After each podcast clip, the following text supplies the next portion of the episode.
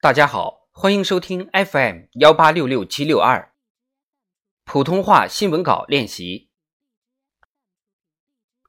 本台消息：政协十三届四次会议期间，政协委员、政协各参加单位以习近平新时代中国特色社会主义思想为指导，围绕立足新发展阶段，贯彻新发展理念，构建新发展格局，推动高质量发展。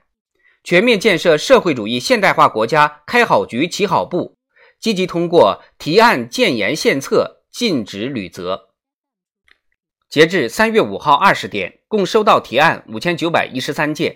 依据《中国人民政治协商会议全国委员会提案工作条例》及提案审查工作细则，经审查，立案的提案四千九百四十件，并案的提案一百二十七件。转为意见和建议的提案八百四十六件，在立案的提案中，委员个人或联名提出提案四千四百五十四件，占百分之九十点二；各民主党派、人民团体和界别、委员小组等提出提案四百八十六件，占百分之九点八。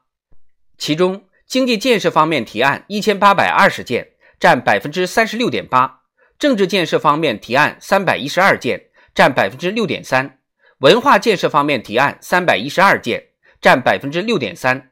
社会建设方面提案一千八百零八件，占百分之三十六点六；生态文明建设方面提案四百六十八件，占百分之九点五；其他方面提案二百二十件，占百分之四点五。